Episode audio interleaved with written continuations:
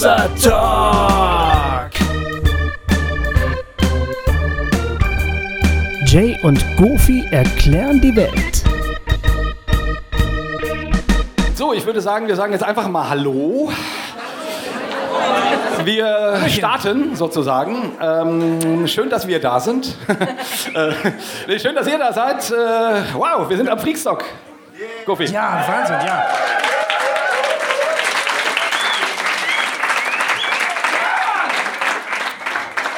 Wir haben, wir haben dummerweise unsere Melodie vergessen, deswegen müsst ihr das jetzt wäre, übernehmen. meine, es wäre meine Verantwortung gewesen. Ich, hab's, ich, hab's, ich vergesse es immer. Ja. Deswegen ist das Schönste an einem Hossa Talk Live, Genau. Hossa Talk. Jay und Goofy erklären die Welt. Sehr schön. Ja, Applaus für euch.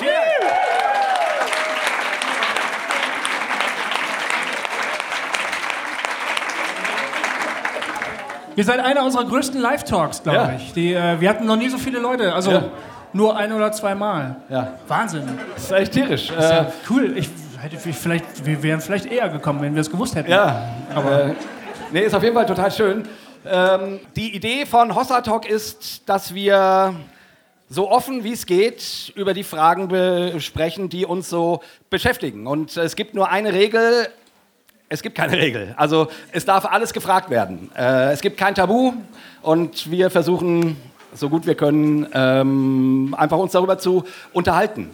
Kann dann sein, dass wir dann mehr mit, miteinander sprechen als mit euch. Das ist das Wesen unseres Art, äh, unserer Art dieser Gespräche. Ja, wir können nichts dafür. Es ist nur so, dass wir uns manchmal plötzlich dann doch für das Thema interessieren.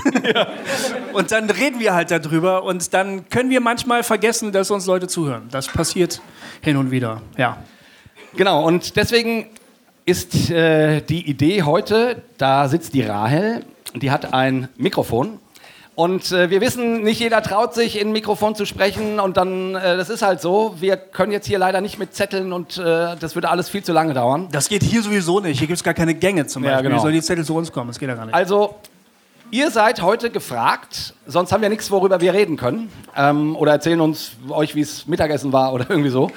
Ähm, Sehr gut übrigens. genau. Super. Okay, Alter, dann lass uns, äh, lass uns reingehen, oder? Jo. Ähm, genau, jetzt, Rahel, stell dich mal hin, dass man dich sehen kann. Und der, der sich, oder diejenige, die sich zuerst meldet, darf einfach mal ein Thema oder eine Frage in den Raum schmeißen. Und wir Stellt versuchen uns darauf, eine Frage, über die wir reden können. Genau, wir versuchen darüber zu reden. Ähm, was war denn so die verstörendste Erkenntnis oder Begegnung in den letzten vier Jahren Hossa Talk? Um mal so ein bisschen warm zu werden hier. Wow. Die verstörendste Erkenntnis, Begegnung, sowas, ja? Oh, da waren, das, da waren viele dabei.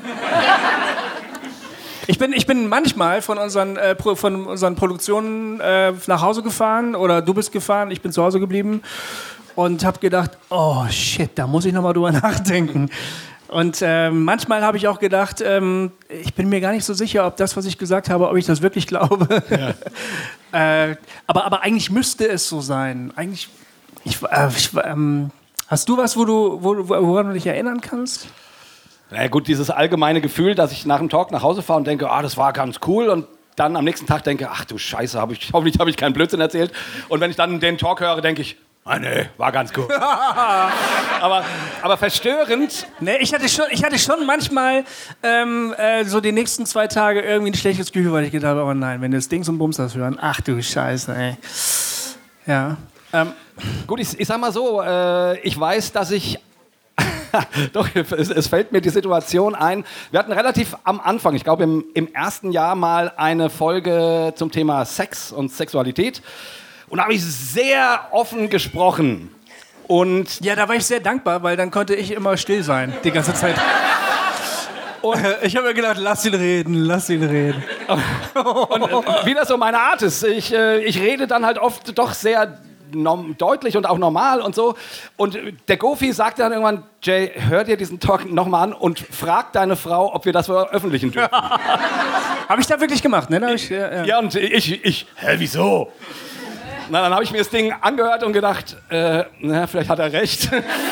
Und dann habe ich meine Frau gefragt, äh, die sitzt da übrigens, äh, ähm,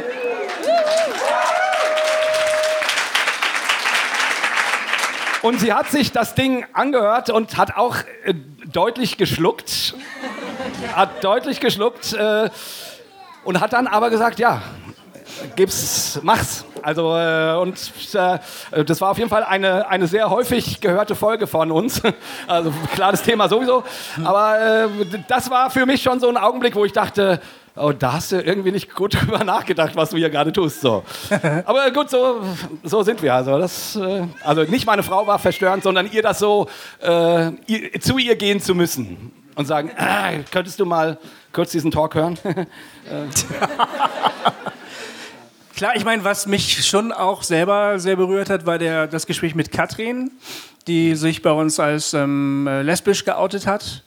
Ähm, und da, also ich war, ja, ich war angespannt, als der Talk näher kam und dachte, boah, hoffentlich weiß die, was sie tut. Auf der anderen Seite wollte ich unbedingt dieses Gespräch haben. Und dann ihre Geschichten zu hören, ihre ganz persönlichen Erfahrungen zu hören, war schon, da war ich manchmal wirklich fassungslos. Also es gab Momente, ähm, wo ich gedacht habe, das habe ich nicht gewusst, dass sich das so anfühlt. Ähm, äh, als Schwuler, als homosexueller Christ oder Christin ähm, unter freien Christen zu leben und sich da irgendwie dazu arrangieren oder das zumindest zu versuchen, dass sich das so anfühlt, habe ich nicht gewusst. Das äh, brauchte dieses Gespräch und diese direkte Begegnung mit ihr, um, um, um, um mir das irgendwie klarzumachen, dass es so ist. So. Ja, dazu passt vielleicht auch ganz, auch ganz gut sozusagen zu dieser ganzen äh, verstörenden Thematik. Auch das Gespräch ist ja, haben wir ja relativ am Anfang, ich glaube 20, 2015 ne, geführt oder 2016? Ja, ich glaube, ja. Ich weiß es nicht mehr genau. Ähm, auf jeden Fall, äh, und wir haben ja, das war eine Doppelfolge. Ne? Wir haben in der einen Woche dieses sehr persönliche Gespräch mit Katrin Schneller geführt, die sich eben wirklich bei uns geoutet hat, die auch in der christlichen frommen Welt keine Unbekannte ist. Also das hat die ganz schön was gekostet. Ähm, und dann äh, die Woche drauf war Mickey Wiese da und da war es dann eher so ein theologisches Ding. Also ne, so äh, schwierige Bibelstellen diesbezüglich diskutieren, abfragen und so. Und was ich befremdlich fand, sozusagen, war, ähm, zu dieser Zeit äh, gab es schon noch eine ganze Menge Diskussionen bei uns unter den Folgen mit äh, Brüder und Schwestern, denen die Art, wie wir die Dinge angehen, nicht so gut gefallen oder so, sage ich mal, möglichst neutral. Also äh, die da eine andere, andere Einstellung zu haben. Und äh, irgendwie da kam dieser sehr persönliche Talk mit der Katrin. Ne? Und da war relativ wenig Gespräch danach. Obwohl man ja eigentlich hätte sagen können, boah, da könnte man mal irgendwie jetzt mal sagen, wow, da, da haben wir, also da haben wir präsentiert bekommen, wie es jemandem geht, dem es so geht. Und die Woche drauf, als es dann plötzlich um die theologischen Dinge ging, dann ging es da hoch her und da wurde hin und her und Bibelstellen, Ping-Pong und so weiter und so fort. Und das fand ich echt total bekloppt. Ja, ohne dann jeweils auch die persönliche Situation von Menschen dann mitzudenken. Genau. Es wurde auf einmal eine, eine abstrakt-theologische Geschichte. Genau. Und obwohl wir gerade vorher die, diesen Talk hatten mit ihr, wo Und sie... wir haben es ja extra so gemacht. Ja. Einen persönlichen Zugang und dann erst den theologischen, weil wir Ja. dachten, nur so macht das Sinn. Genau. Irgendwie. Aber das war in dem Moment wieder komplett von der, Ja. Von der, von, von, von der Oberfläche ver- verschwunden. Das war Das war verstörend. Äh. Oder, oder komisch oder seltsam. Nicht, verstehe ich nicht, warum man so mit so einer Situation umgeht. Aber sonst habe ich ehrlich gesagt nicht. Ich habe, ich kann mich an kein Erlebnis, kein Hossa-Talk-Erlebnis erinnern, wo ich gedacht hätte, dieses Gespräch oder dass wir diese Frage jetzt tatsächlich aufgegriffen haben, dass wir wirklich darüber gesprochen haben und dass ich einfach mal zum Beispiel meinen Zweifel an irgendetwas ganz klar deutlich gemacht habe, das hat jetzt meinen Glauben so dermaßen erschüttert, dass ich eigentlich aufhören kann zu glauben. Das, das habe ich nicht. Also Nee. ich habe eher im Gegenteil jedes Mal das Gefühl gehabt, wenn man irgendwo was mal aufmacht und Luft dran lässt, dann tut das der Sache gut. Ob man dadurch das Gefühl hat, man hat jetzt an Klarheit oder Sicherheit verloren oder nicht. äh, ist, ist gar nicht schlimm. Äh, es tut gut, darüber zu reden und da Luft dran zu lassen. Das, das ist eigentlich ein durchgehendes Gefühl. Ehrlich gesagt mache ich deshalb immer noch Hossa Talk. Äh, wenn ich das Gefühl hatte, so wir haben jetzt alle, wir haben jetzt alles kaputt geschossen, was wir, was wir kriegen konnten. Ne? Hier gibt es auch keine Entwicklung mehr, ist sowieso alles für den Arsch, dann wir, könnte, man, könnte man aufhören, dann bräuchte das ja auch kein Mensch. Aber es hat immer noch was, ich empfinde, was Heilsames. Also für mich persönlich meine ich jetzt. Ja, der Witz ist ja auch, ich habe neulich mal wieder irgendwie einen Kommentar auf Facebook gelesen, wo jemand sagte, ja, Hossa Talk lebt ja hauptsächlich von der Abgrenzung. Das sind alles äh, ehemalige Evangelikale, die sich jetzt sozusagen ähm, freischwimmen. Das können nur Leute sagen, die vielleicht mal zwei Folgen gehört Genau. haben. Das denke ich auch immer. Ich denke immer, Da, da kriege ich immer die Oberkrise. Also, echt, also äh, die haben wahrscheinlich nur die, nur die provokanten Sachen wie äh, Thema Homosexualität, Thema Sexualität, also die Reizthemen-Talks sich angehört. Und dann mag das so klingen, aber wir haben so viele, finde ich, spirituell total inhaltsvollen und wichtigen Folgen dieses Jahr. Unsere Vaterunser Folgen, unsere beiden Vaterunser Folgen. Also ich, ich finde, da steckt total viel drinne, äh, wo, also was wir Leuten mitgeben, also anbieten. Ne? Hossa Talk ist ja immer nur ein Angebot. Das ist ja nicht so, dass wir sagen, hier, so muss es glauben, sondern gerade das Angebot, hier, so kann man sich mit dem Thema mal befassen oder so. Aber da kann man doch nicht sagen, das ist alles nur um der Abgrenzung willen. Das stimmt einfach nicht, finde ich. Also, Ja, ne, also das dazu jetzt. ja. Stichwort Abgrenzung. Ihr seid ja gut darin, euch vom Thema Evangelisation abzugrenzen. Und wir reden hier auf dem Freakstock ganz viel dieses Jahr über Evangelisation. Und ich möchte euch mal herausfordern, wo erlebt ihr Evangelisation positiv? Also im Sinne davon, dass jemand Glauben neu entdeckt und als Hoffnung, als was Cooles, als was nicht manipulatives, als ne? also ihr wisst, was ich meine. Ist ein Thema, was ich immer wieder mal vorschlage. Aber, aber was der Jay dann immer ablockt. Ne, das stimmt nicht. Das, Doch, das stimmt. das, das steht auf dem Zettel, aber es kommen wichtigere Dinge dazu. Ja, stimmt. Das steht auf irgendeinem Zettel. Ja, genau, ein Kairos. Die Pastorin hat gesprochen. Ich ja. finde das, ich finde das ein super Thema. Äh, und ich denke seit einiger Zeit wieder vermehrt darüber nach. Ähm, was wohl eine, eine gute Art sein könnte, Leute zum Glauben einzuladen. Ähm, und ich bin da aber, ich bin da unschlüssig. Ich, ich persönlich grenze mich gar nicht grundsätzlich äh, gegen jede Form von Evangelisation ab und auch nicht gegen bekannte Formen von Evangelisation. Ich finde, alles hat seinen Platz. Ähm, ist ja wohl völlig klar, dass Manipulation nicht geht. Und dass man, dass, dass man da eine Linie zieht, ist ja logisch. Also das, das dürfte ja wohl keine Frage sein. Ähm, der, der Zweck heiligt nicht die Mittel, das ist ja wohl logisch. Aber dass man Leute ähm, einlädt und sie ermutigt ähm, zu glauben, das tue ich bei meinen eigenen Söhnen ja auch. Äh, und das ist für mich eine herausfordernde evangelistische Situation, weil wir ja zu keiner Gemeinde gehören. Es gibt für die beiden sonst kaum eine Möglichkeit, äh, mit dem Evangelium in Kontakt zu kommen. Ähm, manchmal im Religionsunterricht. Da bin ich dann immer ganz dankbar für Religionsunterricht. Das finde ich eigentlich eine gute, eine gute Idee. Ne? Kann man darüber denken, was man will. Aber okay, da sind dann schon mal ein paar ähm, biblische Geschichten bekannt. Das finde ich eigentlich ganz gut. Und dann versuche ich natürlich auf eine möglichst freundliche, möglichst wenig manipulierende Art, möglichst ohne jeden Druck, trotzdem einzuladen, zu glauben, zu beten, Gott zu vertrauen. So, das ist für mich so die, äh, für mich persönlich die urevangelistische Situation eigentlich. Da geht es um Menschen, die mir alles bedeuten, für die ich alles tun würde und für, für die ich hoffe, dass sie den Glauben entdecken, weil ich davon ausgehe, dass der Glaube eine positive Kraft in ihrem Leben sein kann, die ich gerne in, bei ihnen wissen möchte. So. Und das ist natürlich, das finde ich die Urmotivation für Evangelisation. Du möchtest gerne jemandem was Gutes tun. So, und wenn wir uns ähm, mit dieser Motivation auf die Suche machen, ne, nach guten Formen, wie man Leute, die man lieb hat oder auch weniger lieb hat, äh, irgendwie dazu ermutigen kann, zu glauben, Jesus kennenzulernen und so, pff, bin, ich, pff, bin ich voll an Bord. Also da habe ich überhaupt kein Problem mit. Ich habe damit eigentlich auch kein Problem. Und ich habe trotzdem ein Problem, äh, wie es manchmal so ist.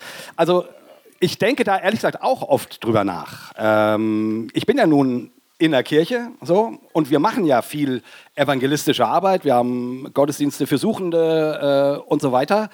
Ich bin da auch engagiert. Ich, ich versuche auch in meinen, in meinen Predigten, die ich da halte, ich, ich versuche immer die Leute irgendwie mit reinzunehmen. Ich würde mich nicht als Evangelisten bezeichnen. Ähm, mein persönliches Pro Problem, also mein, mein wirklich ganz persönliches Problem mit dem Thema Evangelisation ist, dass ich äh, mich, dass ich da, dass ich manchmal nicht weiß, also ich habe die Formen verloren. Ähm, ich komme ja ursprünglich ein bisschen aus der charismatischen Ecke. Da hat man den Leuten immer gesagt, oh, komm zu Jesus, er wird alle deine Probleme lösen. Du hast Geldsorgen, lass uns beten. Ah, du bist krank, wir beten für dich. So, ne? Also das war ein sehr erfahrungsorientierter Zugang. Wenn das funktionieren würde, super. Dann wäre das meine Sache.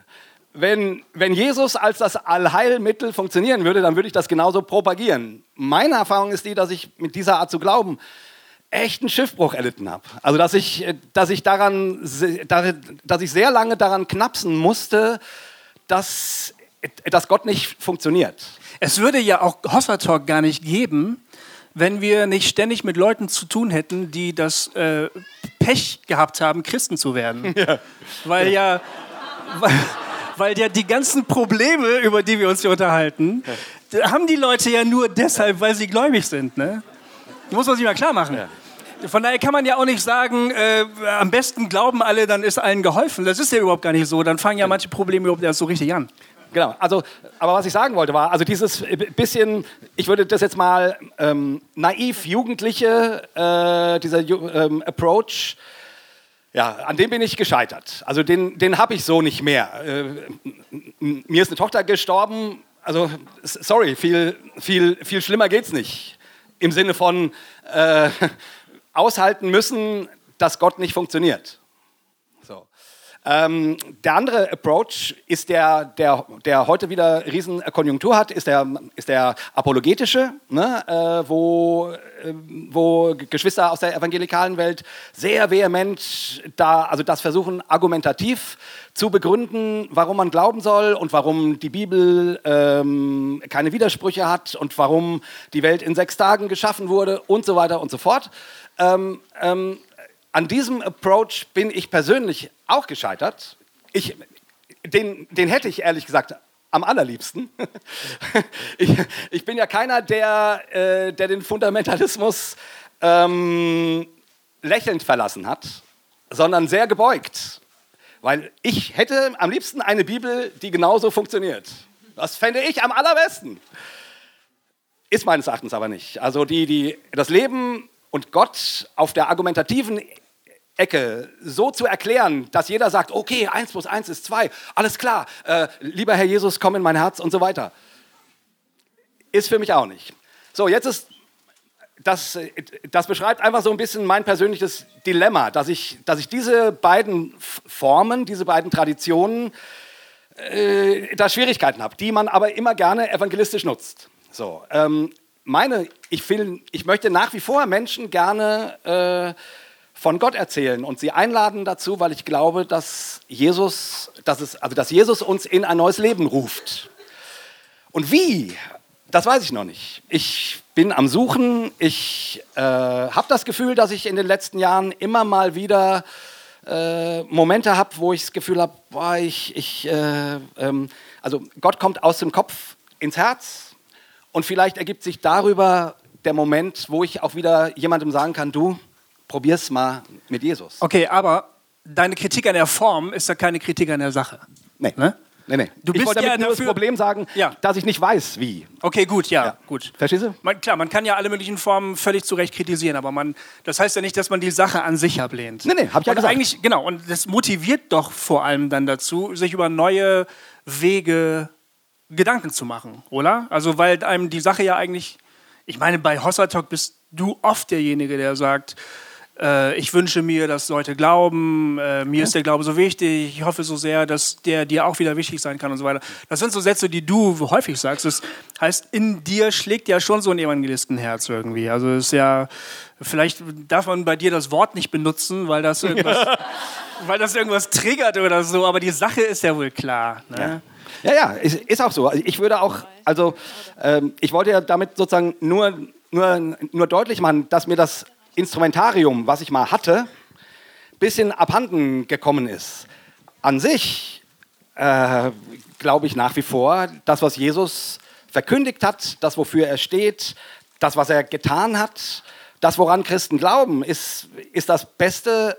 Ist, ich habe noch nichts Besseres auf der Welt gefunden, nach ich mich orientieren, an dem ich mich orientieren möchte. Wie gesagt, mir ist das, also ich möchte Menschen nicht mehr anpredigen, ich möchte sie nicht überzeugen. Ich würde gerne einladen, ohne, ohne sie zu manipulieren. Ja, und das, äh, da weiß ich noch nicht so genau, wie man das macht.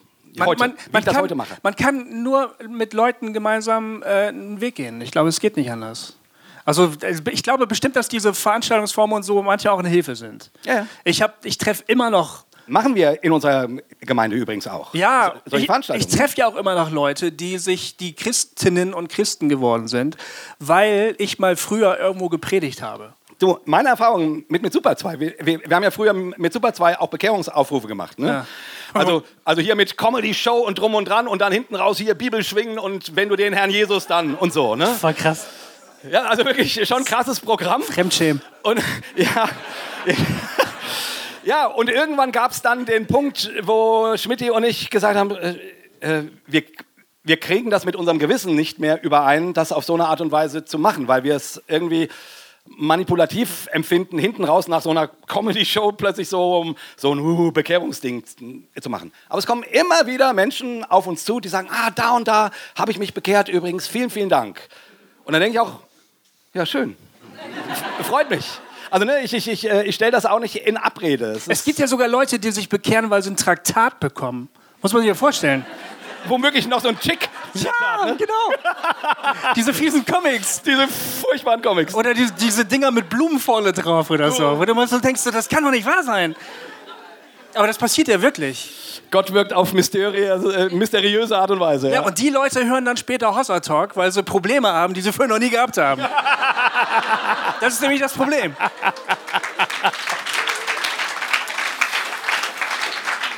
ja.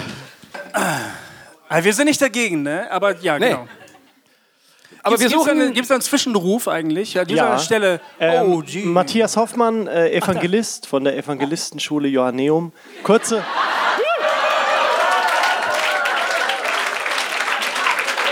Das steht aber auch nur noch auf dem Briefkopf, Ja, oder? Das genau. sagt ihr normalerweise nicht mehr so, oder? Okay, Gofi, mach dich Glück. auf was gefasst. nee, geil. kurze Rückmeldung. Ihr sucht nach ähm, der Form von Evangelisation, aber ihr habt sie gefunden. Und äh, welche ist das jetzt? Ich glaube, er meinte Ihr unsere Art. redet und ihr schweigt nicht. Und ihr habt viele Zuhörer. Und ihr erreicht ganz viel. Und ihr seid Zeugen und ihr ladet ein, indem ihr seid und redet und nicht schweigt. Dankeschön. Cool.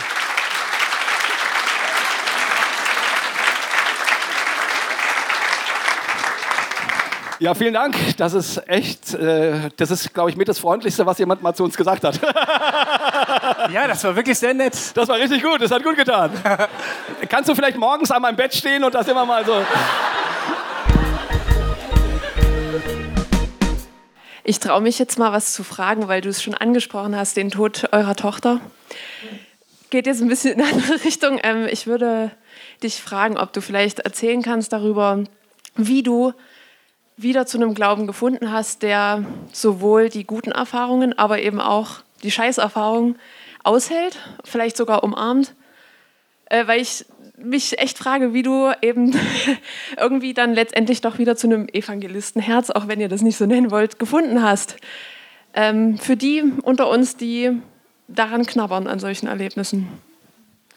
Okay, das ist jetzt wahrscheinlich für meine Frau nicht, nicht so leicht, äh, äh, so hier dabei zu sitzen, wenn ich darüber rede. Könnte ich mir vorstellen.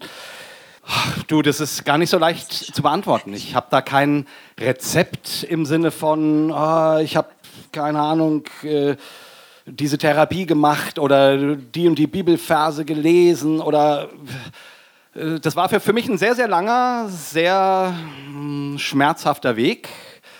Ähm, das war ja nicht das erste Mal äh, in meinem Leben, dass Gott nicht funktioniert hat.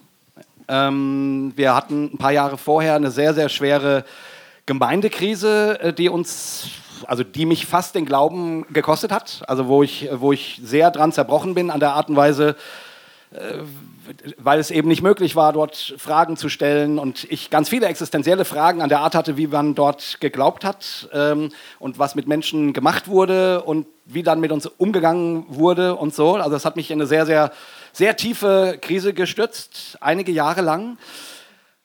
Und dann hat man das, hatte ich das gerade so einigermaßen und dann stirbt meine Tochter Juni. Ähm, das, warum ich das davor schalte, ist, also bei dieser ersten Krise, oder das war natürlich nicht meine erste Lebenskrise, aber schon eine sehr, sehr intensive, ähm, da wurde mir, also schon dort wurde mir klar, äh, dass Gott nicht, nicht am Schnürchen funktioniert. Und dass auch ich nicht am Schnürchen funktioniere. Und wenn das zwischen Gott und mir irgendwie funktionieren äh, soll, dann müssen wir uns darüber irgendwie verständigen. dass, dass ich nicht so bin, wie ich denke, dass er mich gerne hätte und dass Gott nicht so ist, wie ich weiß, dass ich ihn gerne hätte. Also diese Krise hatte ich schon mal von daher war zumindest im ersten Augenblick äh, ist nicht mein Glaube total ins Wanken geraten, weil ich wusste ja, okay, sowas kann passieren. Ich meine, in so einem Augenblick erlebst du das natürlich in einer Art und Weise, wie du das ähm, wahrscheinlich äh, in so existenziell nur noch in wenigen anderen Situationen erlebst. Dass allem, also dass allen alles jederzeit passieren kann. Und das ist brutal. Da fragst du dich, ja, äh, wir fahren in den Urlaub, komm, lass uns beten für, für ähm, Bewahrung. Und du denkst, wirklich? Bringt das was? Weil, du nicht mehr weißt, ob das was bringt. Und so ist es ja. Also letztendlich, man kann Gott nicht in den Kopf gucken. Und, und, und, und es ist ja nicht so, dass, also zumindest da vertraue ich dem biblischen Zeugnis, dass da so ein, dass da so ein geheimnisvolles Etwas was voller Dunkelheit ist und ab und zu mal so ein kleines Lichtchen anzündet. Nein, nein, nein, nein. Ich, ich, äh, ich glaube von ganzem Herzen, dass Gott ein Gott der Liebe ist. Total. Und ich glaube von ganzem Herzen, dass Gott nicht den Tod meiner Tochter äh, gemacht hat oder zugelassen hat, weil er halt gerade in der Stimmung dazu war oder irgendwie sowas. Ich sehe nur, dass ich das alles nicht begreifen kann und auch nicht rational irgendwie auf eine Kette bringen kann, wie die ich dann verargumentieren könnte. Also ich muss damit leben, dass das Leben mich in Situationen bringt, die furchtbar sind, die ich nicht verstehe und wo ich auch Gott nicht verstehe. Und es, man wünscht sich immer, dass, ich, dass, dann, dass man dann zehn Jahre später sagen kann, ja, und wisst ihr, das ist passiert, damit dieses und jenes und das ist daraus entstanden. Weil dieser ganze Schwachsinn. Ja womit man sich das Leben schön redet. Also ich, ich, ich rede jetzt mal hier echt äh, mal so ganz normal. Ne? Ähm, also jetzt, jetzt mal unfromm. Ähm, ich halte das inzwischen für, ja, damit redet man sich das Leben schön. So, das klingt sehr, ähm, ja, das klingt schwierig und das ist es auch, ähm, weil so eine Situation nicht so leicht wegzustecken ist, weil so eine Situation nicht so leicht zu verarbeiten ist. Auf der anderen Seite, äh, und es gab schon die Situation, wo ich mich gefragt habe, kann ich diesem Gott vertrauen? Und dann habe ich aber wieder ge gedacht, was ist, die, was ist die Alternative? Also jetzt mal so ganz platt gesagt, natürlich ist es für mich eine Perspektive, eines Tages, daran, also daran zu glauben, eines Tages meine Tochter wiedersehen zu zu können. Natürlich. Will ich diesen Ast absägen? Nee, ehrlich gesagt auch nicht.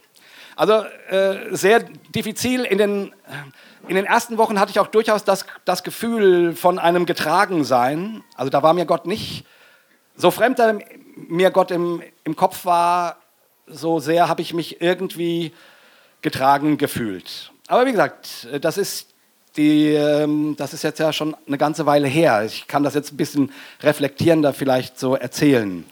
Ich hatte dann einige Jahre später, hatte ich dann noch mal echt eine Phase, wo ich einige Jahre kurz davor war, wirklich Atheist zu, zu werden. Also, wo ich, also es hat einige Jahre gebraucht. Äh, ich würde dann im Nachklang sagen, naja, dass diese Erfahrung mit meiner Tochter einige Zeit gebraucht hat, bis ich sie rational, also mich den rationalen Fragen stellen konnte, die damit ja zusammenhängen. Und wo ich dann, keine Ahnung, äh, Bücher von Atheisten gelesen habe und immer mal wieder gedacht habe, hm, eigentlich haben die ziemlich gute Argumente. So, ne? Und da war es lange auf der Kippe. Und für mich war dann tatsächlich, und das, das erzähle ich jetzt als Zeugnis, ähm, so ein Moment, wo ich dann wieder mal sehr verzweifelt war und gedacht habe, ja, wie, wie mache ich es? Wer hat recht? Ne? Aus dem Grund sage ich, in, in, mir steckt ein kleiner Fundamentalist, der gerne, der gerne wissen würde, wer recht hat, verdammt normal. Deswegen in meiner Hossa-Talk-Rolle fühle ich mich manchmal gar nicht wohl, weil ich eigentlich gerne einfach nur jemandem Recht geben würde, so. aber es halt nicht kann. Aber irgendwann gab es diesen Punkt, wo ich, äh, also, ne, wo es die Schmerzsituation gab, wo es die ganzen intellektuellen Fragen, die damit zusammenhängen, Zweifel, Glauben, Zweifel, Glauben. Und irgendwann gab es tatsächlich diesen, diesen Punkt, wo ich gedacht habe, ja, ich, ich werde das Ding nicht lösen. Ich werde Gott nicht gerade biegen können, so nach dem Motto, dass das Schlimme nicht passiert ist. Und aus, dadurch, dass das Schlimme passiert ist, kann ich auch nicht verhindern, dass mal wieder sowas Schlimmes passiert. Das ist so, das gehört jetzt zu meinem Leben, das weiß ich. Und dann gab es irgendwie diesen Punkt, wo ich dachte, ja, wie, wie, wie gehe ich damit um? Und so, ja, so fromm das klingt, aber genauso war es. Ich habe mich eines Morgens hingesetzt und gesagt, so. Ah nee, genau, ich, ich habe dann in mir drinne ne, Zweifel, Glauben äh, und irgendwie alles durcheinander. Und, aber irgendwo in mir drinne habe ich gemerkt, da ist eine, eine zarte Pflanze, die glaubt die glaubt. Und dann habe ich gedacht, ja, was, äh, wie will ich denn leben? Will ich in der Vorstellung leben, dass alles Zufall ist, dass alles egal ist? Oder will ich dieser, dieser leisen Stimme folgen, die sagt, das Leben ohne Gott wäre irgendwie auch ganz schön traurig.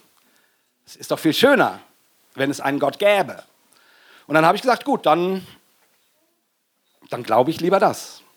Und habe mich echt, so wie man das so klassisch sagt, habe ich gesagt, okay Gott, keine Ahnung, ob es dich, dich jetzt gibt oder nicht, ist mir jetzt aber auch egal. Ich werde es eh nie lösen. Ich vertraue dir jetzt. Und, ab, und, und, so blöd das klingt, ab diesem Tag hat, hat, war plötzlich wieder, wenn ich ein Gebet gesprochen habe, irgendwas, was so widerhalte, irgendwas begann da in mir sich zu regen und da wuchs wieder neu was. Ja, das hat viele Jahre gedauert, ne, die, diesen Weg. Und ich würde sagen, äh, der hat sich für mich, der war nicht abkürzbar. Ich, ich bin halt so ein Typ. Ich, ich musste diesen langen Weg mit äh, hin und her und her und hin. Und ich habe ja heute immer noch ein Hin und her und her und hin. Ich, äh, ich sage ja immer, in mir wohnt ein kleiner Atheist. Das ist so. Den, den habe ich auch immer noch. Der ist nicht weg. Und der hat immer noch ziemlich gute Argumente gegen den Glauben. Aber diese kleine Pflanze, die ist da. Und die, und die, holt, die kriegt mich immer wieder. Die sagt immer wieder, hey, äh, jetzt lies doch nochmal Bergpredigt. Da, da, da, steht doch, da steht doch alles drin, was das Leben irgendwie spannend macht und schön und wundervoll macht. Also, so. Ja, ich weiß nicht, das ist jetzt, äh, das ist mein, mein Weg, der versucht zu beschreiben, wie ich mit diesen Situationen umgegangen bin. Ich, ich bin ein, eben dann auch ein rationaler Mensch. Aber ja, ist es, äh, ich, beantwortet es deine Frage? Ja? Okay, gut. Also Man kann sowas ja auch nur als Weg beschreiben. Ja. Du kannst nicht irgendwie sagen, du kannst nicht so eine, so eine Tabelle aufzeichnen und dann machst du ganz viele äh, Pro- und Kontra-Argumente. Also gut, gut, du hast versucht, das so zu machen. Ja, so habe ich es versucht zu machen. Aber letztlich lässt sich Glaube immer nur als eine Geschichte erzählen, glaube ich. Und äh, als einen Weg, den man geht.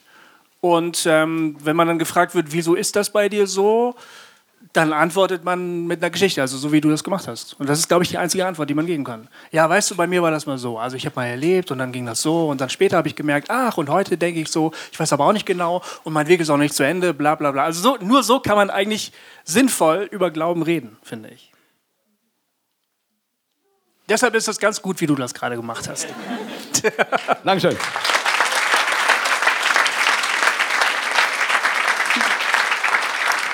Mikro ist gerade hier schon, äh, schon im Anschlag, aber Ähm, ich habe auch noch eine Rückfrage. Ähm, Jay, du hast ja gesagt, dass die Atheisten, die du damals gelesen hast, dass die auch gute Argumente hatten. Es würde mich jetzt mal interessieren, was, sind das, was ist denn, oder auch gerne Gofi, du auch, ne, was ist denn das beste Argument oder was sind die besten Argumente, die denn die Atheisten haben und was können wir Christinnen und Christen daraus lernen?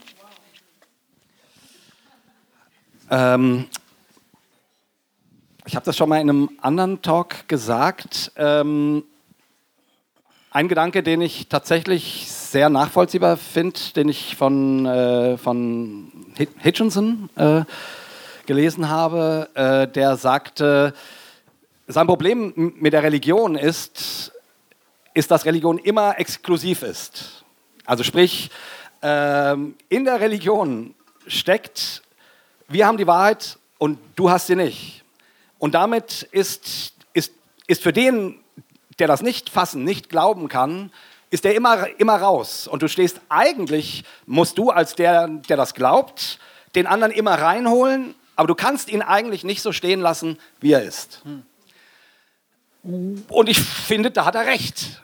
Also das stimmt irgendwie. Und äh, ich finde es aber genauso blöd wie er, weil ich irgendwie denke, das steht mir nicht zu.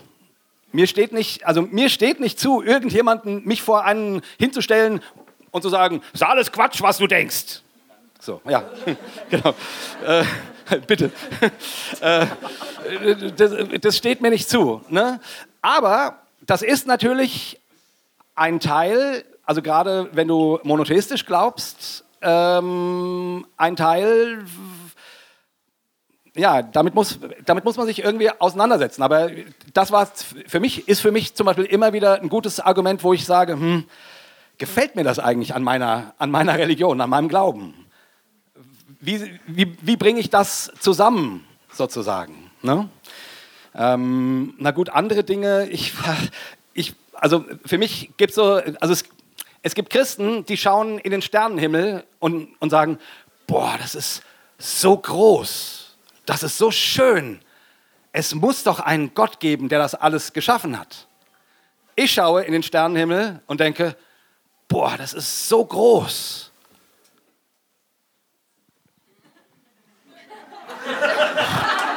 Da, das ist so groß und ich, ich bin ja eigentlich nicht mal mehr eine Ameise.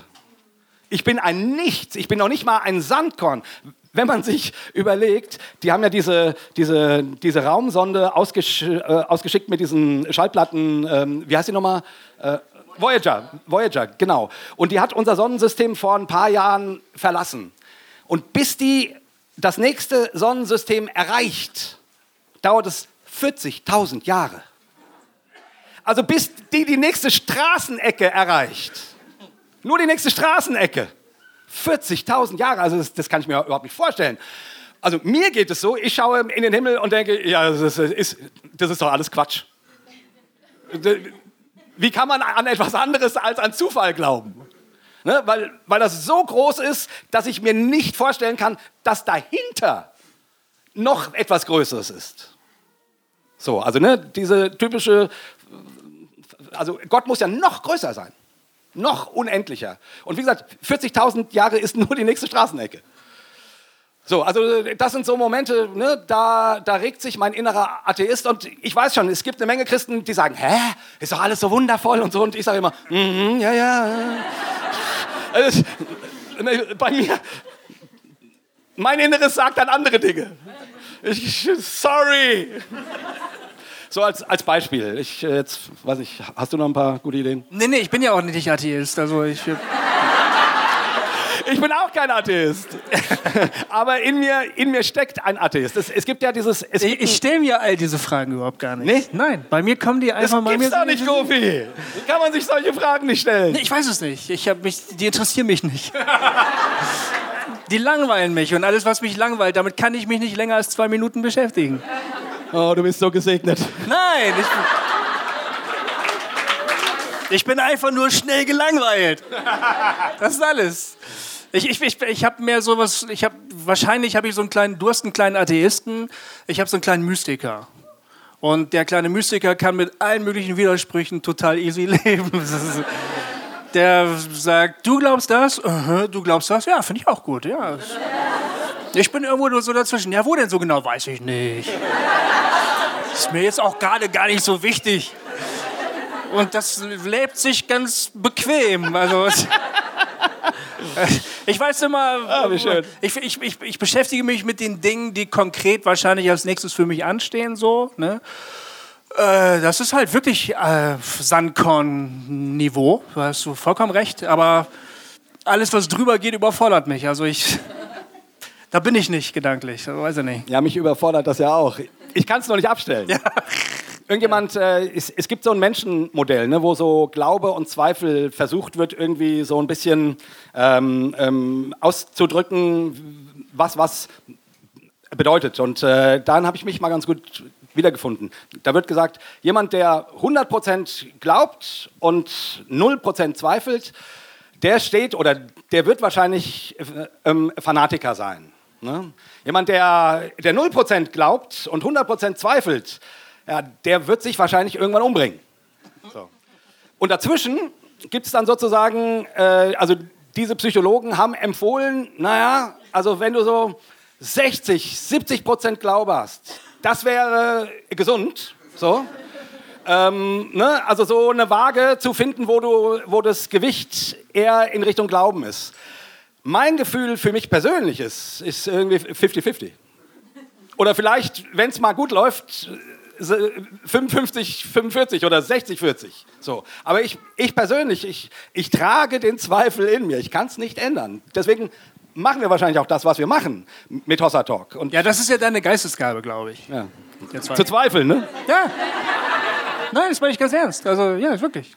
Es ist eine, ist eine, ist eine von Gott dir aufgetragene Last, die du zu Die ich um euretwillen tragen Genau. muss. genau, genau. Zu unser alter, zu unser alter Unterhalt aller Unterhaltung musst du das jetzt tragen. Du bist so eine Art ähm, alttestamentlicher Prophet. Aber du musst dir nicht äh, auf Kuhscheiß oder ein Brot backen, sondern du musst immer zweifeln. Ja, ist gut. Sehr amüsant. Ihr habt, äh, du hast, äh, ich sitze hier direkt vor euch. Wo bist du? Hier. Ah, da vorne. Ich dachte, das wäre Gott. Hallo. Nee, ich habe gestern nur so 5, 6 Sterne getrunken und das Ah, okay. mag ich sonst nicht. Ähm, Aber du klingst schon ähnlich. danke. Ist lieb. Ähm, du hast vorhin, du hast vorhin so einen, den Satz, so einen, einen der Sätze gesagt, die mich ziemlich nerven inzwischen. Nämlich danke. Manipulation, klar, das geht gar nicht. Ähm, und anlässlich eines, einer Predigt auf einem Hauptseminar ähm, würde ich da gerne nochmal drüber reden, weil auch danach äh, Gespräche nochmal entstanden, entstanden sind und alle, also, alle sagen, also niemand sagt, ja, Manipulation ist cool. Oder weiß nicht, ja, es gibt immer jemanden, der irgendwas sagt, aber also so. In der sehr Regel wenig- sagt das keiner, da hast du Genau. schon recht. Ja, ja. Ähm, wenige Leute sagen, ähm, Theologie, die Leute kaputt macht, ist gut oder irgendwie so. Und ähm, auf dem Freakstock ist, das ist ja immer dieses große Thema, oder das, ich weiß nicht, ob ihr das wisst, aber für Leute, die sich damit, damit beschäftigen und identifizieren, ist es dieses große Thema, wie schaffen wir diese Vielfalt von ganz verschiedenen Stilen, ähm, ganz verschiedenen Inhalten ähm, irgendwie auszuhalten. Und jetzt zum Beispiel Manipulation, fände ich, wäre was, wo man nochmal mehr drüber reden könnte. Was ist denn das? Also, und was, was ist denn das, was dann gar nicht geht? Also, weil auch dass ihr über, über Inhalte redet und dann zwischendurch Witze macht und wir alle lachen und uns so wohlfühlen. Das kann, ja, kann man ja auch Manipulation nennen oder man kann es halt nennen, na, das ist halt ein menschliches, menschlicher Umgang. Ähm, ja, genau. Also ich würde gerne das über Manipulation nochmal nachdenken. Okay, Manipulation ist. Oh, wollt ihr klatschen? Ja. Super. Sehr, sehr geiles Thema. Manipulation ist an und für sich negativ. Man kann diesen Begriff nicht positiv verstehen. Genau. Man, natürlich kann man die Frage stellen, so wie du das getan hast, was ist denn konkret Manipulation? Oder schreien wir vielleicht manchmal viel zu früh, hier wird manipuliert, obwohl das überhaupt gar nicht der Fall ist. Ähm, das stimmt natürlich, dass äh, so in der Schule der Rhetorik zum Beispiel gibt es verschiedene Kniffe und Tricks, wie man Menschen leicht dazu etwas überzeugen kann. So, nicht nur das rationale Argument dient der Überzeugung, sondern zum Beispiel auch, äh, das Fremdwort heißt Persuasio, das heißt also, jemand wird eingenommen von etwas, positiv eingenommen. Und das war ein gutes Beispiel, was du gebracht hast, zum Beispiel, äh, wir, wir, wir sagen etwas und wir machen noch ein kleines Witzchen und dann gucken wir noch voll süß irgendwo ins Licht und dann denken alle, ja, die müssen recht haben. Das äh, fühlt sich jetzt einfach gut an. So.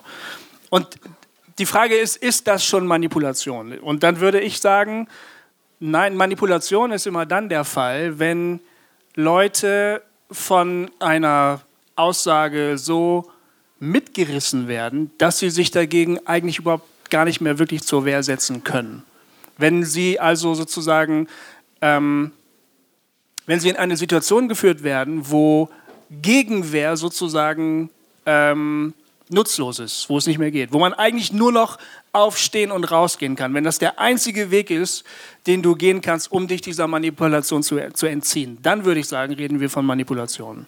Das heißt, wenn Leute wenn Leuten nicht mehr die Möglichkeit eingeräumt wird, eine mündige Entscheidung, eine eigene mündige Entscheidung zu treffen, dann manipulierst du. Was? So wie Gott bei, bei Paulus. Also sagt. Paulus auf dem Damaskusweg oder was? Naja, äh, Nee, das ist keine Manipulation. Wenn du, wenn du einer Tatsache gegenüberstehst, zum Beispiel, äh, jemand sagt, deine Freundin betrügt dich und du sagst die ganze Zeit, äh, das stimmt nicht, ich glaube an meine Freundin, die ist super. Und dann eines Tages kommst du in dein Zimmer und sie liegt mit deinem besten Freund im Bett und dann sagst du, okay, jetzt glaube ich's. Dann hat, dann hat deine Freundin dich nicht manipuliert, sondern dann stehst du vor einer Tatsache, die du nicht, die du nicht abwehren kannst. Die musst du dann einfach akzeptieren. Das ist keine Manipulation. Aber wenn ich zum Beispiel sage, Werder Bremen ist der geilste Verein, und Leute glauben das nicht, was ich nicht verstehe. antwortet die Menge, nur die SGE. Aber wenn ich dann, also mittels Drogen, sage ich mal, ich setze euch, ich lasse hier so Gase einströmen, ja, und am Ende singt ihr allen äh, lebenslang grün-weiß oder so, dann würde ich sagen, das war ein unlauteres Mittel, euch äh, f- für Werder Bremen zu überzeugen. Das ist Manipulation. Okay, aber das ist, ich nehme mal an, ähm, Aber das ist ein weiter Begriff, das stimmt. Ja. Weil Es wird immer die Möglichkeit geben, dass jemand schreit, das ist mani- manipulativ und Leute sagen, nö, finden wir nicht. Es war nur eine geile Show. Also es- man kommt da immer raus aus der Nummer. genau, also die Frage ist, also du wirst ja wahrscheinlich, äh, also es gibt das, ne, hier Gase einströmen lassen und so weiter, da würden wahrscheinlich alle sagen, ja, okay, das ist Manipulation. Ne? Aber ich nehme an, nicht an, dass es dir darum geht in der Frage, sondern du willst, nehme ich mal an, äh, rausfinden, ja, wo, wo beginnt denn Manipulation? Und Es geht immer darum, wie wir unsere Grenzen definieren. Oder nicht? Genau, es geht immer darum, wie wir unsere Grenzen definieren. Und ich, darauf gibt es natürlich keine, keine, meines Erachtens keine glasklare Antwort nach dem Motto, also der Schritt ist zu viel, sondern man muss sich der Gefahr immer bewusst sein und immer auch, also ich würde immer sozusagen versuchen, ähm, vorzuschalten. Äh, also Menschen, ne, gerade wenn es um Evangelisation und um die Verkündigung geht oder darum geht, jemanden dazu zu bringen, etwas zu denken oder zu glauben, äh, was ich selber denke oder glaube, dann, dann muss da irgendwie die Möglichkeit sein, und das ist manchmal gar nicht so leicht. Also merke ich bei mir selber. Also jetzt, wo ich gerade, fallen mir Situationen ein, äh, wo ich rede, äh, wo ich denke, oh, ne, ich wollte, ich wollte gerade sagen, wo man einen Schritt zurück macht und sagt so und äh, aber das ist nur meine Meinung und so weiter. Und dann fällt mir jetzt gerade ein eine Situation, Mann, da habe ich einen aber auch ganz schön belabert, äh, sozusagen mit irgendwas. Ähm, ähm, und der hat sich irgendwann, irgendwann hat er die Reißleine gezogen und, und sagt, äh, irgendwie und ist aus dem Gespräch ausgestiegen. Also wo ich gerade dran dachte ne, und, und dachte, ja, hm, na, da warst du, da, da hast du genau das nicht gemacht. So, also, und diese Grauzonen, ich habe unseren Konfis, zum Beispiel, ich habe ja jahrelang Konfirmandenunterricht gemacht, ich habe immer versucht, denen zu sagen, hey, wenn ihr euch nicht konfirmieren lassen wollt, dann feiert das. Dann, ich verstehe das. Und ich finde das, eigentlich, eigentlich wäre es toll, wenn das genauso doll gefeiert würde, wie wenn ihr euch konfirmieren lassen wollt. Weil ihr trefft eine Entscheidung. Und ich finde sozusagen, wenn man irgendwie das muss immer wieder möglich sein. Es muss immer wieder, keine Ahnung, nichts gegen emotionale Augenblicke oder, keine Ahnung, Musik im, im Background oder was weiß ich. Aber man muss dann auch, finde ich, immer wieder einen Schritt zurückgehen und sagen, so, jetzt genug. Ja, jetzt, jetzt wir dürfen, also wir, wir müssen immer wieder uns klar machen, ähm, wir können, wir stehen alle in der Gefahr, zu manipulieren oder manipuliert zu werden. Und ich glaube, anders geht das nicht. Also die, die, die, keiner will das, ne? glaube ich. Ich, ich glaube auch den ganzen Fernsehpredigern in Amerika, die, so furchtbar ich sie finde, wenn du sie fragst, nein, manipulieren will ich niemanden. Und du denkst ja, äh, guck doch einmal deinem Programm zu und du weißt, was du da tust, ja. So, äh, aber natürlich will das keiner. Ja, und das muss man sich irgendwie immer wieder, oder sollte man sich klar machen. Also ich finde, man muss als, als Zuhörer muss man sich klar machen, immer, ob ich gerade manipuliert werde oder nicht. Die Verantwortung habe ich vor mir selbst, finde ich, um, meine, um mir meine Mündigkeit sozusagen zu erhalten. Und wenn ich Vortragender bin, dann muss ich mir der Verantwortung bewusst sein, dass es eine Möglichkeit ist, dass ich manipulativ wirke. Und ich finde, man muss eigentlich sozusagen so sich selbst sabotierende Elemente einschalten. Man muss sagen sowas wie, ich kann mich auch täuschen ich glaube so, meine Erfahrung ist so, ich kann mich auch täuschen. Oder man kann auch, man kann auch versuchen, ähm, es gibt dieses Phänomen, dass sofort, wenn Leute auf dem Podest sind, auf der Bühne, im Scheinwerferlicht, mit dem Mikro in der Hand, dass ihnen sofort mehr zugestanden wird, als man das normalerweise bei Leuten tun würde. Und ähm, das, ist ganz, das passiert ganz unwillkürlich. Das, äh, das ist eine ist eine Konvention, die wir als Gruppe sozusagen beschließen. Da wird nicht drüber geredet, das steht einfach. Und davon leben wir. Schlecht. Ja, schlecht. Ähm, und die Verantwortung von dem, der im Scheinwerferlicht steht, ist, das aufzubrechen, glaube ich.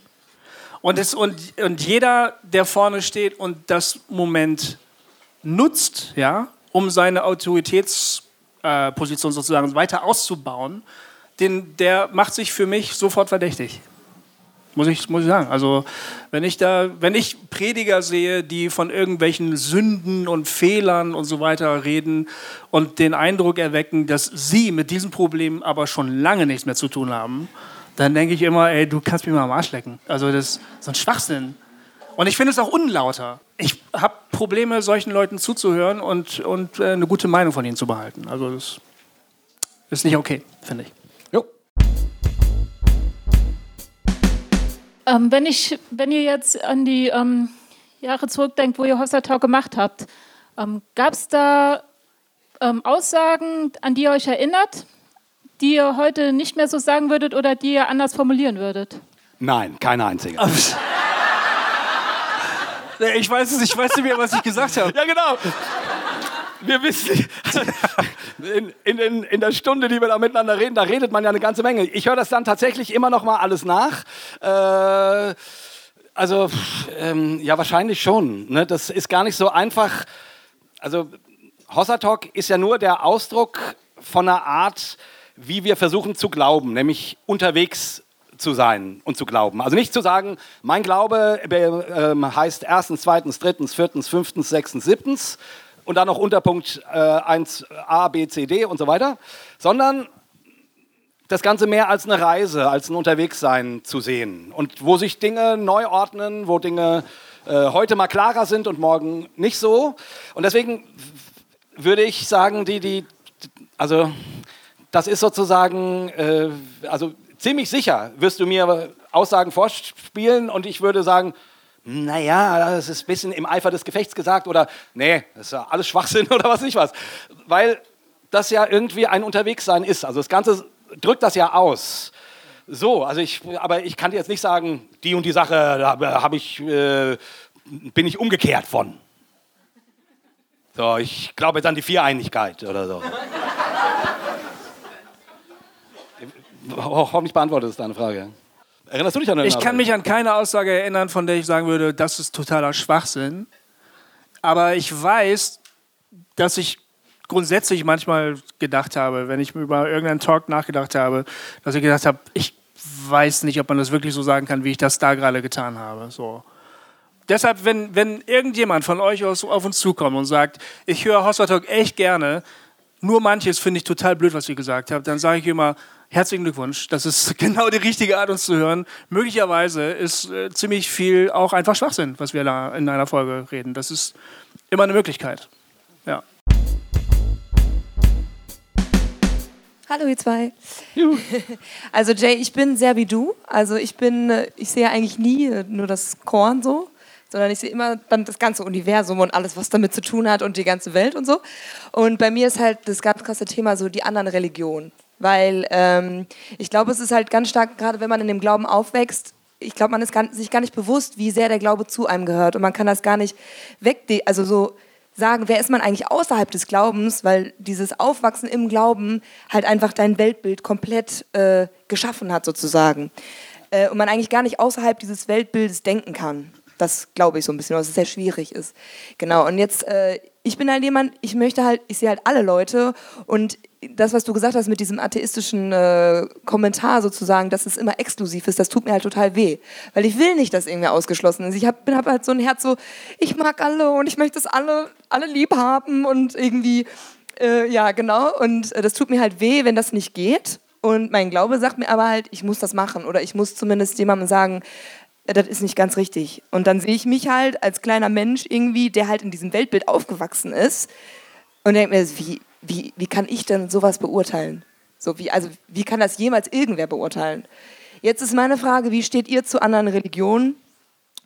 Und also ich habe eigentlich so zwei Fragen. Wie steht ihr zu anderen Religionen oder wie glaubt ihr, wie Gott zu anderen Religionen steht? Und zweitens, glaubt ihr, äh, so schwer, und glaubt ihr, dass ihr Christen seid einfach, also wie du sagst, dieses kleine Pflänzchen, was in dir ist, wo du den Glauben spürst, das könnte ja auch davon kommen, weil du damit aufgewachsen bist und du das deswegen darauf beziehst. Also würdest du sagen, vielleicht beziehst du es sonst auf eine andere Religion oder? Ja. Ja, schön, dass ihr da wart. Äh, äh, ah, Mann, ja. Äh, Gern geschehen. Super Frage. Ähm, die äh, ich, also die, die mich selber auch immer wieder bewegt. Deswegen bewegt mich ja so ein Satz von Hitch Hitchinson ähm, ähm, ja so sehr, weil ich und weil ich auf der anderen Seite ja, Jesus hat gesagt, ich bin der Weg, die Wahrheit und das Leben. Und gleichzeitig ist Jesus jemand, der sein Leben für seine Feinde gibt. Ne? Also da, da, da ist jetzt, äh, also da gibt es irgendwas, ja, ich bin der Weg, so. Aber es gibt auch dieses total Inklusive. Ne? Also ich, er stirbt nicht für die, die, die fromm sind, sondern für die Feinde. Also die, die, der Feindesliebe in Person.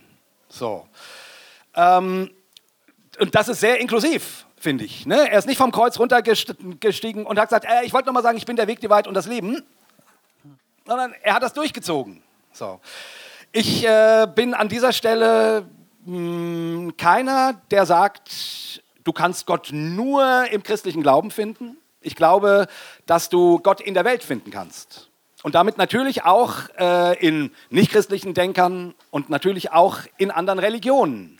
Weil es ist ja nicht so, dass die Welt, äh, oder manche Christen stellen sich das so vor, aber das fällt mir sehr, sehr schwer, mir vorzustellen, weil ich ja bei mir selber schon oft sehe, ne, dass ich, keine Ahnung, vor zehn Jahren was anderes gedacht habe als heute. Also, und wo ich sagen würde, okay, ich, äh, Gott hat mich heute an einen anderen Punkt geführt, deswegen kann ich irgendwie mir nicht vorstellen, dass, es, also, dass das stimmt, was manche Christen sagen, ja, äh, die Christen, die sind vom Heiligen Geist erfüllt und die denken nur, was geistlich ist.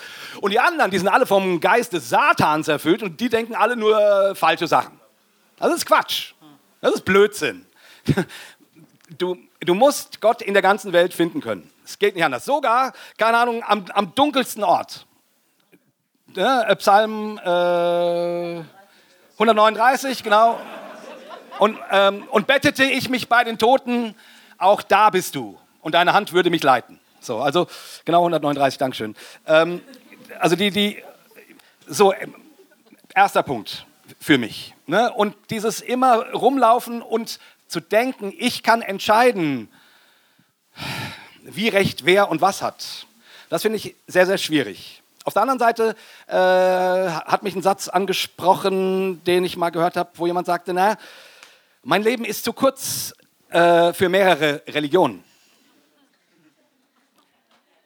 Also, mein Leben, äh, ich, ich habe nicht mehr Platz in meinem Leben, um, um, um mehr als einen Glauben intensiv auszuleuchten und da reinzugehen und so.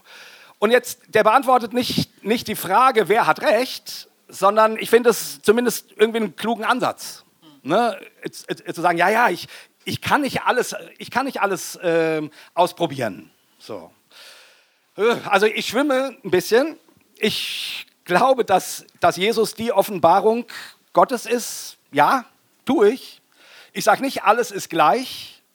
Sage ich nicht. Ich finde nur dieses ganze Ausgrenzlerische, also dieses Exklusive, das, das führt halt zu so großen Problemen. Und die sehen wir in unserer Welt. Das führt zur Unfähigkeit. Ich weiß, äh, wir hatten mal einen Gast bei uns, der hat, ähm, wir haben an dem Tag zwei Talks auf, aufgenommen. Und das war eher jemand aus der konservativeren Ecke. Und wir hatten vorher, äh, weiß ich, ob ihr euch an den Talk erinnert, ähm, den Dave, der darüber gesprochen hat, ähm, wie man mit dem Islam positiv umgehen kann. Ne? Ähm, ähm, über die Bismillah und, und, und wo er als christlicher Friedensaktivist hier äh, gute, Übereinst also, also gute Anknüpfungspunkte findet. So. Äh, der konservative Bruder, der danach bei uns war. Ich hatte den eingeladen, zu diesem ersten Talk auch zu kommen. Schon so mit dem Hintergedanken, weil ich ja wusste, was der andere macht, dass ich dachte, hm, ich finde, du solltest das mal hören. So. Und der sagte mir dann, äh, und er kam aber nicht dazu, sondern erst dann später. So. Und dann hatten wir unseren Talk hin und her und dann hörte er dann aber später diesen Talk mit diesem, naja, leicht synkretistischen äh, Islamversteher, sage ich jetzt mal, mit diesem Islamversteher. So. Und dann sagt er mir, boah, ich bin so froh, dass ich nicht da war, weil da wäre mir die, äh, die Hutschnur geplatzt und ich hätte das gar nicht ertragen können.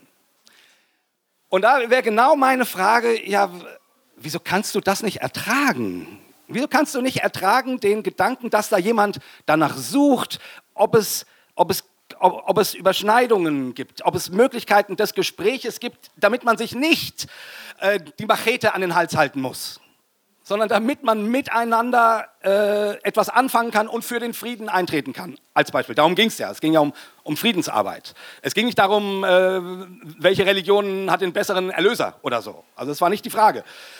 Und, und da habe ich, und da denke ich, ja, und das Problem ist, dass dieses, dieses rein exklusivistische schafft einfach so viele Pro Probleme. Und ich wünsche mir, dass wir Christen ein Teil der Lösung sind und nicht ein Teil des Problems. Ich weiß jetzt, dass konservative äh, Geschwister mir an der Stelle sagen würden, nein, nein, nein, aber genau mit dem, was du sagst, äh, äh, bist du in Wahrheit Teil des Problems, weil du ja nicht, nicht mehr richtig deutlich machst, dass Jesus Christus der einzige Weg ist, der zu, zum Vater und zum... Ja. Also, und ja, ich verstehe das ein Stück weit. Ich finde, es hilft nur nicht. Es hilft in unserer Welt nicht immer nur darauf zu beharren, nein, nein, nein, das muss unterschrieben sein, das, weil wir müssen miteinander reden, sonst, sonst kommen wir in dieser globalisierten Welt nicht anders miteinander, ich meine, wir sind noch nie anders miteinander klargekommen. So, also ich, ich habe nicht die Antwort. Ich, ich finde, Jesus gibt ein Beispiel in seinem Tod. Also ein, ein, ein gelebtes Beispiel für ich steige nicht vom Kreuz und verkündige, wer jetzt recht hat, sondern ich, ich ziehe das Ding durch. Für dich und für dich und für dich und für dich und für dich und für dich und für alle. Ja, und Punkt. Und irgendwie das wäre so mein Ansatz. Der ist ein bisschen schwammig, aber ich, ich, ich weiß nicht, wie man den anders machen soll. Was, hast du noch einen Gedanken dazu? Ich habe nicht ganz verstanden, was du gerade gesagt hast. Oh, shit. Nicht verstanden? ja, doch, ich glaube, ich meine dasselbe. Ich, nee, ich bin auch, ich bin auch, ich habe ich hab zwei äh, Erlebnisse gehabt vor kurzem, also zwei Sachen, die ich wahrgenommen habe. Das eine war die Lebensgeschichte von einer nordkoreanischen Frau, die ähm, aus Nordkorea geflohen ist, nicht weil sie Christin war, ihr Vater war, ohne dass sie es wusste, Christ und hat heimlich ähm, seinen christlichen Glauben gelebt. Das darf man ja in Nordkorea nicht, dafür wird man ins Gefangenenlager gesteckt. Sie ist geflohen, weil sie eine Zukunft für ihr Leben haben wollte. Deshalb ist sie mit ihrem Studienabschluss ähm, nach China geflohen, ähm, wurde da von Menschenhändlern ähm, gefangen genommen, verkauft an eine chinesische Familie. In dieser Familie lebte auch die Großmutter mit und die war heimliche Christin. Und die ist äh, heimlich zu christlichen Treffen gegangen. Und da ist diese nordkoreanische junge Frau ihr mal hinterhergeschlichen, hat die Christen kennengelernt, ist Christin geworden und ähm, hatte mittlerweile einen Mann und ein Kind, also zwangsmäßig verheiratet. Ähm, und als Christin ist sie wieder zurückgegangen nach Nordkorea, ähm, weil sie unbedingt wollte, dass ihre Familie auch Jesus kennenlernt. Beim Grenzübertritt ist sie geschnappt worden, sie ist in ein Gefangenenlager gekommen, konnte nach ein paar Jahren daraus fliehen, ist dann zu ihrer Familie gegangen. Die haben ähm, rausgefunden, sie sind alle Christen, haben, sie, haben gefeiert und die haben sich gefreut. Daraufhin ist die Frau wieder zurückgeflohen nach China, also hat wieder äh, die, äh, Gefahren auf Du sich fandest genommen. jetzt zu kompliziert, was ich gerade gesagt Ja, habe. pass auf. Du musst einfach nur eins, eins äh, immer nur hinterher. Sie ist zurückgegangen zu ihrer Familie, weil sie unbedingt wollte, dass jetzt ihr Mann und ihr Sohn auch Christen werden. Also was ich meine ist, diese Frau hat aufgrund ihres christlichen Glaubens sich so und so häufig in Lebensgefahr gebracht, hat dieses und jenes erduldet, weil sie der absoluten Meinung war, die Leute, die sie lieb haben, müssen unbedingt Jesus kennenlernen. Das ist das Allerwichtigste im Leben. Und ich frage mich dann so, wenn ich mit der Frau rede und ich sage so, ja, ich finde den Glauben an Jesus auch gut und ich ist auch hilfreich für Menschen, die... Ich denke, die Frau würde mich angucken und denken, sag mal, hast du noch alle? So, ne? Das war das eine Erlebnis, was ich hatte. Da habe ich äh, eines Nachts ähm, länger im Bett gelegen und lange drüber nachgedacht. Dann habe ich neulich einen Film gesehen, der hat mich sehr berührt. Der heißt Embrace. Das geht um ähm, Bodyshaming. Habt ihr bestimmt gesehen, manche von euch? Ähm, eine Frau, die, die ein Facebook-Foto gepostet hat, ein Vorher-Nachher-Bild. Das Vorherbild ist sie in Bikini-Form, ja, macht bei so einem ähm, Bodybuilding-Wettbewerb mit. Das Nachherbild ist sie, ihr ganz normaler mütterlicher Körper mit 40, nachdem sie drei Kinder zur Welt gebracht hat. Weil sie gesagt hat, ich finde das scheiße, dass ähm, man sich nicht so zeigen darf, wie man ist und dass man, dass so und so viele Leute, Frauen häufig, aber Männer auch, ihren eigenen Körper hassen. Und dafür, da hat die eine, eine Riesenwelle losgetreten. Der Film handelt, ist eine Dokumentation, Dokumentation begleitet sie auf äh, weiten Reisen, wo sie Menschen trifft, äh, Frauen meistens, die sich annehmen, wie sie sind. Dick, stellenweise einmal fürchterlich verbrannt. Eine Frau, die von einem Buschfeuer ähm, überrascht worden ist, äh, ganz fürchterlich verbrannt ist und sie sagt, ich nehme mich an, wie ich bin, ich finde mich gut. Ähm, und ich, das hat mich total berührt, dieser Film. Und ich habe gedacht, äh, diese Leute, die in der Lage sind, sich selbst so anzunehmen, wie sie sind, die haben eine Art von Erlösung erfahren, die ich bei ganz, ganz wenigen Christen und Christinnen bisher überhaupt kennengelernt habe. Wir sagen zwar immer, Jesus würde uns erlösen, ja, aber ähm, wenn man dann die Erlösung sucht bei den Christen, die angeblich äh, jetzt in das neue Leben hin erlöst worden sind, dann kann man manchmal ganz schön lange suchen. Und da sind mir Leute begegnet, die offenkundig gar keine religiösen Menschen waren, aber einen Grad der Erlösung, zumindest in einem Teilbereich ihres Lebens, erlebt haben, wo ich gedacht habe, das hätte ich auch gerne. Und ich habe äh, gebetet an dem Abend dann wieder, habe gesagt, Jesus, ich bin in dem Punkt nicht erlöst. Ich sollte eigentlich erlöst sein, meine Theologie sagt mir, dass ich jetzt erlöst bin. Ne? Aber an dem Punkt bin ich nicht erlöst und dann fallen mir noch diverse andere Punkte ein, wo ich irgendwie auch noch nicht erlöst bin. Ne? Mir bei dir auch. Und das sind zwei so ganz unterschiedliche Szenen, die mir vor Augen stehen. Wenn ich jetzt mit dieser Frage konfrontiert werde, glaubst du eigentlich, dass vor allem der christliche Glaube die eigentliche Wahrheit, die nur die eine Wahrheit ist und dass alle, die an Jesus glauben, wirklich die Wahrheit erkannt haben, während alle anderen immer noch in der Dunkelheit rumtapsen, muss ich sagen, irgendwie kann ich mir das nicht vorstellen. Nicht, wenn ich mich anschaue und die ganzen Leute anschaue, die Christinnen und Christen sind und darüber hinaus Leute, die mit Glauben nichts am Hut haben, aber einen Erlösungsgrad haben, den ich mir wünschen würde für mich. Ne? Und ich bin dann aber auch wieder konfrontiert mit der Lebensgeschichte von dieser nordkoreanischen Frau oder von irgendwelchen russischen Leuten in irgendwelchen Arbeitslagern oder von nigerischen Christen, die ihre Schlechtern, ihren Schlechtern vergeben, weil sie an Jesus glauben und so. Beides steht mir vor Augen und ich sage, ich habe doch, ich habe doch keine Ahnung, ey. Was weiß ich denn? Also ich weiß halt, dass ich diesem Jesus nachfolge und dass ich unbedingt lernen möchte, so zu werden wie er und Erlösung zu finden. Ja, das ist mein Weg. Und wenn Gott das so gewollt hat, dass ich halt als Kind schon Christ geworden bin, dann war das halt wohl so. Kann ich auch nichts dran ändern. Ich muss aber auch nicht irgendwie darüber das, das Urteil fällen, ob irgendjemand richtig liegt oder falsch liegt, in dem was er sagt. Das, das traue ich mir einfach mit 48 Jahren und 200 Jahren Christ sein, traue ich mir das nicht mehr zu. Ja, ich bin ja 50 Jahre, von daher traue ich mir das schon zu. Oh. Ähm, nee, ja, aber ich, ich, das ist sozusagen, das ist ja diese, dieses Dilemma, in dem man steht. Ne? Man, man, man, ähm, man, man möchte oder man, man glaubt, dass das, was man in Gott und in Jesus und im Heiligen Geist gefunden hat, dass das sozusagen die Antwort für die menschliche Frage ist. Und genauso möchte ich, aber das kann ich nicht jemandem anderen überstülpen. Ich, ich möchte gerne hören, warum mir jemand anderes, meinetwegen aus einer anderen Religion, erzählt, warum er oder sie glaubt, dass der Hinduismus diese Antwort bietet und so. Also ich will da im Gespräch sein. Aber ja, äh, ich finde, das hast du jetzt schön, schön klar gemacht mit dieser Spannung. Ne, mit was diesem, du gerade gesagt hast. Genau, du hast im Grunde gut in eine Geschichte übersetzt, was ich sagen wollte. wie immer. Genau. Eigentlich wie immer. Ich, ich bin klug und du bist klüger.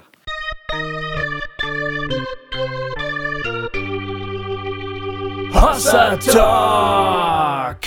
Ihr Lieben. Es ist 14.30 Uhr, ja, wir müssen aufhören, um, genau. Genau, unsere Zeit ist um. Ähm, falls es hier jemanden gibt, wie, dem es geht wie mir, der, der sehr Street Art begeistert ist. Ich, äh, ich begeistere mich total für Street Art. Ich fotografiere pausenlos Street Art und habe jetzt äh, gestern gedacht, ja scheiße, diese ganzen tollen Bilder, die liegen alle auf meinem, auf meinem Telefon rum, ich muss die mal irgendwie zugänglich machen. Und ich habe jetzt mir einen Instagram-Account gemacht und ich, das ist, ist jetzt Werbeblock für mich persönlich, es hat nichts mit Hossa Talk zu tun, es hat auch nichts mit Verkündigung zu tun, dort gibt es einfach nur tolle Street-Art-Bilder.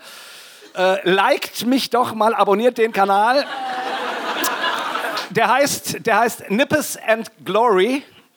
Ähm, also Nippes-Glory äh, ich würde mich sehr freuen, wenn ich ein paar, äh, wenn das ein bisschen, wenn ich viele Likes kriege. Ja. Ähm, ich verschicke seit neuestem ein, das Goofy-Gramm. Das ist ein montäglicher kleiner Newsletter, wo ich irgendwas Ermutigendes zum Start in die Woche schicke. Nur ganz kurz, irgendwas Nettes. Ähm, nächsten Montag kommt ein Zitat von Thomas Merton, den ich cool finde. Manchmal ist es ein Bild, manchmal ist es ein Gedicht von mir oder so. Wenn ihr das gerne abonnieren möchtet, auf meiner Webseite gofi-müller.de, da könnt ihr euch eintragen, dann kriegt ihr das jeden Montag. Okay, äh, ihr, die ihr uns äh, hört, ähm, wisst, was jetzt folgt. Es war auf jeden Fall ein Riesenfest hier mit euch. Ich finde, fand die Fragen fantastisch. Ehrlich gesagt, es waren auch mal richtig neue Fragen dabei. Das ja, das war sehr gut. Richtig, ja. richtig, richtig cool. Ich freue mich schon, wenn der Talk veröffentlicht wird. Also vielen, vielen Dank, dass wir hier sein konnten beim Freakstock. Vielen Dank, dass ihr da wart. Seid, bleibt uns gewogen und wie immer beenden wir diesen also, Talk mit einem, dreifachen, dreifachen Hossa! Hossa! Hossa! Dankeschön.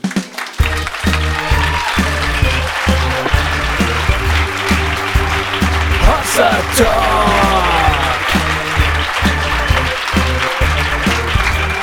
Jay und Goofy erklären die Welt.